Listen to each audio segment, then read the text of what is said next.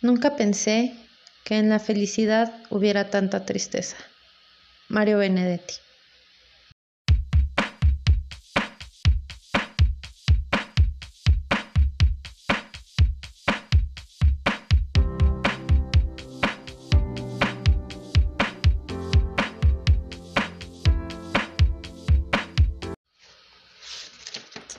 Muy buenos días, tardes, noches a todos. Bienvenidos, amistades, a este su podcast misceláneo Neon.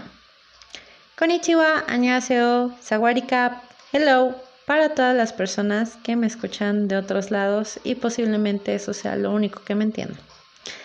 No olviden que estoy en Instagram y Twitter como arroba sesos-neón. Quiero saber qué leen, qué ven, qué escuchan y por qué. En el episodio 5 de la primera temporada les hablé sobre el amor, o bueno, el enamoramiento, entre comillas. Y ahora les traigo la hora sada, amistades. Es correcto, les hablaré sobre el mal del corazón roto. No sé, ¿les ha pasado que andan chidos por la vida y que de buenas a primeras les falta la respiración? sienten una opresión en el pecho, debilidad muscular y una angustia y aturdición mental. Bueno, amistades, déjenme les informo que les han roto el corazón.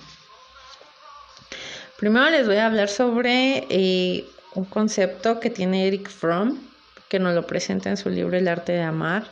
Se llama separatidad. Les voy a leer este cachito.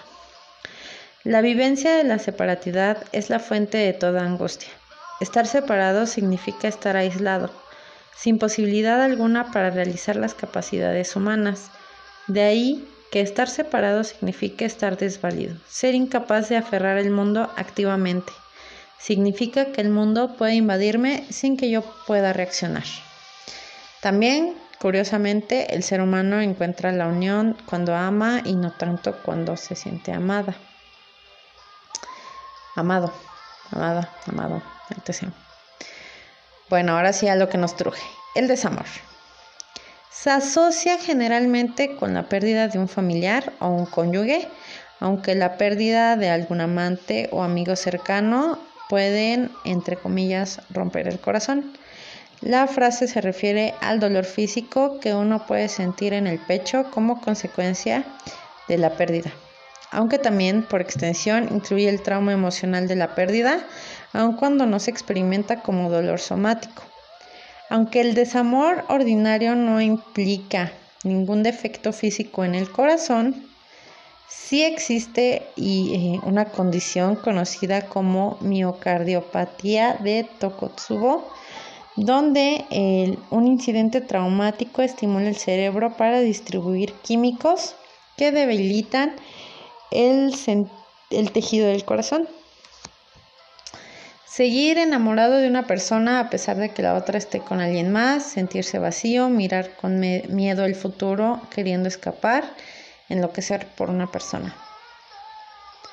Y amistades, les quiero hablar de que tanto en la intoxicación de químicos, en la parte del enamoramiento, del amor, eh, en el desamor, es como estar privado de todos esos químicos y de algunos otros.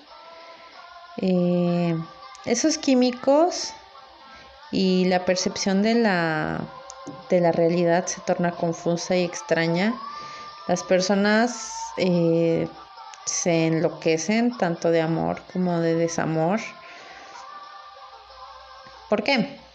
Porque no existe una relación directa con la realidad. O sea, sí, es lo mismo que pasa con el amor.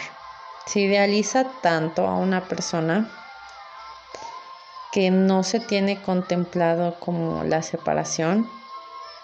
Entonces, que la otra persona no esté en el mismo canal que tú eh, causa esa, esa ruptura y con ello pues uno eh, entre comillas, sufre más que el otro porque uno pues tiene más idealizado al otro. Y bueno, eso me refiero que no existe una relación directa con la realidad. La persona con desamor puede adoptar incluso conductas autodestructivas y obsesivas, al igual que con el amor. O sea, es, es, es cualquiera de las dos amistades. No hay ni para dónde hacerse, la verdad. Eso está muy, muy cañón. Al igual que con el amor, el desamor debe tener un proceso, amistades, el cual permitirá seguir y avanzar de ese episodio al siguiente, sin truncarnos, truncarnos la carrera de poder desarrollar relaciones futuras. O sea, cuando no se tiene una percepción real es muy fácil romperse uno mismo el corazón, amistades.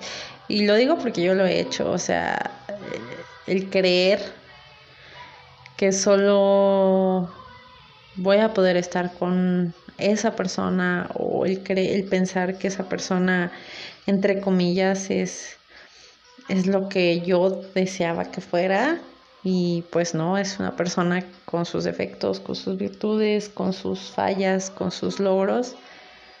Es el idealismo es lo que nos tronca la carrera, amistades. Por eso nunca hay que idealizar a las personas, por eso nunca hay que eh, agarrarnos de de eso, o sea, creo que se los dije en ese episodio en el 5 que o en el de Wally, no me acuerdo. Les dije en un episodio, no le voy a confiar a otra persona eh, mi bienestar, mi integridad, mi... Porque hay gente que sí compromete todo por amor y por desamor y creen que su vida ya no va a poder seguir y creen que ahí se acabó ya todo y no es así amistades, o sea, no le puedes dar ese poder a una persona que es igual que tú, que igual ah, tal vez está perdida, tal vez tampoco sabe qué onda que pez y y pues no, o sea, no podemos hacer eso realmente. No sé si ustedes tengan este, historias de desamor. Me gustaría escucharlas. Eh, pueden ser... O sea, no las voy a publicar amistades, pero quiero saber si todos lo experimentamos de la misma manera. Este... Escríbanme arrobas esos guion bajo neón en Instagram y Twitter. Recuerden que quiero saber de ustedes. Este episodio es muy corto realmente. Eh, de hecho, últimamente ha sido así, no sé por qué. Según yo tengo mucho material y pues no tanto. Eh, eso es todo por esta semana. Nos vemos la próxima semana, o bueno, nos escuchamos la próxima semana, donde les diré cómo ver las dos temporadas de Cobra Kai en un día. Bye.